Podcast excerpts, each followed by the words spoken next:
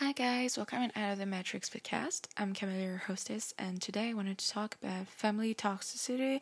That's a really subtle subject, and for a disclaimer, I wanted to say that I have nothing wrong with my family, and that I love them, and that I accept them the way they are, as as much as they accept the way I am. I have my pro and cons as much as they have, and it doesn't bother us today it's no longer like this anymore. But I wanted to talk about it because it's really complicated. I wanted to talk about the fact that just from the beginning, before you were born, your parents and especially the mom, or no, both of the, your parents, they tend to have that fantasy around the person you're gonna be when you're born. When you'll be born, it'll be just the perfect thing, like the miracle. They wait from you to be that kind of person. They want you to be perfect, or they want you to study this, this study studies, for example, architecture or lawyer, law, law, and medical school, whatever it is and they always want you to be submissive to them or like just respectful to obey their preferences and like curfews etc or they want you to be that kind of person like a precious everyone's precious that's not what i meant sorry a loving calm person quiet person whatever it is and they wait from you a lot because most of the time in their own childhood they've been missing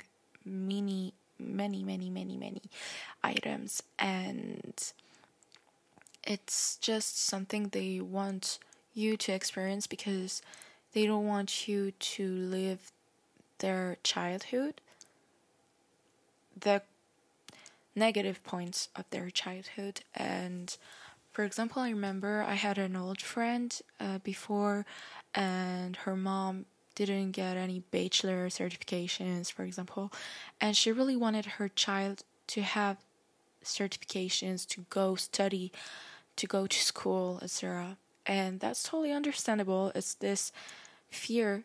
They're like dominated and blinded by fear that they just don't want that reproduction from their children. And that's totally understandable. But sometimes it just makes your child think they're someone else or they have things to do in their lives and that their goals are theirs, but they're not really theirs because it becomes from them and so what's happening here is that there are many kind of toxic points where I wanted to talk about is for example comparison. People tend to compare especially the parents tend to compare their children to their classmates for example. We've all experienced that famous oh you've you've got a b. Oh so what did he get? Oh a plus. You're that's not enough. You could get better. You could be better. Or in the opposite oh, mom, I had a B or I had a D. And then she says, hmm, what did he get? And then you say, he got an E plus, mom, so I'm okay. And the mom or the dad is just responding like, hmm, that's not enough. You could get more. We don't care about him. Not our business. So there's always this comparison where you just won't feel enough and there is this kind of transmission of imposter syndrome sometimes and when you feel like you don't you don't feel enough this kind of self-sabotage but I've talked about it in my last episode and if you're interested about it you can go listen to it it's really interesting and I want to say that this transmission of fear really works because honestly, I've been dominated by my parents' fears, which were not mine. They were not made by my imagination, they were made by my parents' speeches in my whole childhood. And I remember that sometimes they make pressure around your surroundings. They're here like, okay, I don't really like your friend, or I don't really like this, this, this, this, this in your life. And most of the time, and my, my mom, for example, is, is really perfectionist, and that perfectionism is really toxic around her, like for her own life and I've, I'm a perfectionist because my parents are both, but especially my mom, and she was never satisfied of my life. And because honestly, I took it so personally, I, like I was so hurt around it because about it because I was sure like, mom, I'm trying my best, and you're never satisfied of the person I am. You're never happier about who I am, the way I am, like accepting who I really am, and this lack of satisfaction really was transmitted to me because then sometimes it happens to me right now. I'm an adult. I'm in my own apartment in paris. I'm far away from my parents. But even though i'm far away from my mom's presence i still hear uh, her old voice when I was in elementary school, for example, still hear like, go work, work, work, stop being distracted, stop playing Barbie, stop doing this, na na no, no, or uh, blah, blah, blah. Or uh, I remember one time, uh, here, like, she was saying, not enough, or you're not able to do this, this, this. And honestly, I was hurt, and now I still hurt, hear this voice deep inside of me and I just have to distinguish that it's not part of the person I am. That's my mom. I love her and I just want to talk about it and I'm not scared to talk about it because I know that most of the moms and dads, the parents are like that. And honestly, now it's been like three years I've been detached thanks to the law of detachment. It really helped me to just distinguish like what's my mom's preferences and what are mine. And honestly, now when I take a few step backs, I know that that was well intentions, even though it was toxic, it wasn't mean from her. She really wants me to be the best person ever, and she wants my best. She's just overprotective. But even though it's an excess, honestly, I know that is well intentioned, so it's okay. I've accepted it and I've shared with her my feelings around it when I was little, and then she stopped. Just as simple as that. Communication is so important, honestly. Um, I used to have, like, honestly, I'm French and I'm a little, I, like, I'm Persian, and in Middle East, it's really known for being like their parents are really just like in China, like the tiger mom. My mom was a tiger mom. Um, they want us to be perfect. I remember that my timetable when I was like in elementary school, at least, I used to be always full, and it was really full. I used to go to piano class, to what else? I used to have martial arts. How you guys say? Like Aikido, Judo, Karate stuff. I used to always go there. I used to have tennis. I used to have um, private like private sessions of homeschooling or uh, ne- after school to work again, work, work. And it was around that culture of education that really made me sick. I, it was so sickening, and I felt so overwhelmed around it, honestly education is something that is so crucial for parents and that in families uncles and aunts i remember that someone in my family was always um, making speeches around how they educate their children who are like really really young. And honestly i know i'm totally conscious. Like for example when i was little i used to learn french persian and english at the same time when i was little in kindergarten. And i totally understand that your brain is permeable, uh, is really absorbing information quicker than when you're older, and that is the perfect opportunity, like for your children, like to learn new languages. But in that example, I remember that they've learned, for example, the Mendeleev periodic table and for me it was such pressure. It wasn't fascinating honestly.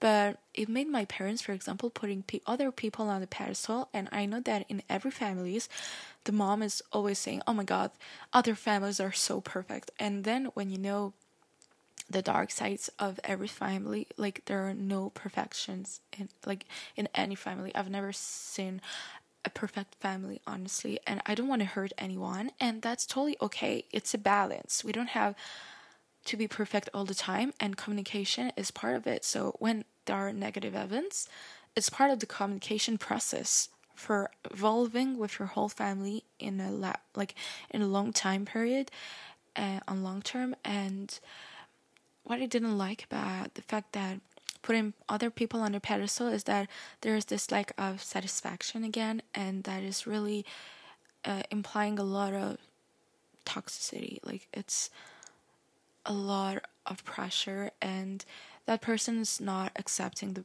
like enjoying the time as it is.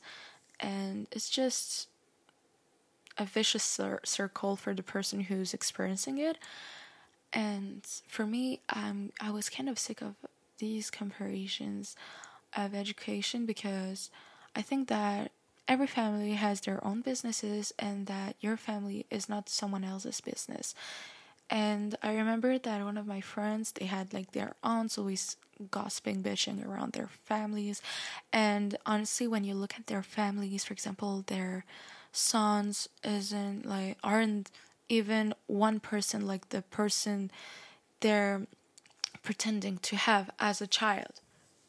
Uh, as a mom then sorry and i find it so hypocritical so we're going to talk about hip- hypocrisy hypocritical people in families has been so normalized honestly i remember i'm going to say the person who it is but that person was pretending that i was a really bad influence for my cousins because i used to wear a lot of makeup and i used to be free because i had the chance that my parents always let me be free. I had that freedom to wear makeup when I wanted, and it helped me learn about myself and accept myself. And now I'm really narcissistic. I love myself so much. So whatever, it's not linked with the makeup process, but it, it's meant it's around the freedom thing. What I want to say is that there are pros and cons with my fa- my parents. Honestly, I totally experienced daddy issues, mommy issues, etc. But there are pros too and honestly i was really lucky i remember that all the time my parent my friends are always saying yeah you've got so great parents like you're so lucky so yes i'm always saying to my friends oh my god just be careful because when you're out of the house when the clo- the door is closing uh, my mom is unwearing her mask and is the mom again back the real mom so i'm kidding but uh, that's true too it's not false. And what I want to say is that about hypocrisy, um, that person who was saying I'm a bad influence for my cousins was uh, gossiping about me in my own kitchen. And then I was hurt because first it's in my own house, but because there's this whole society thing around the family. For example, there was a sign in my on my uh, in my house which is written on it um, the most important thing in my life is my family honestly blood is not generally your family honestly uh, most of the people who've supported me on long term and still now are my friends best friends bros whatever. But they weren't especially from my family.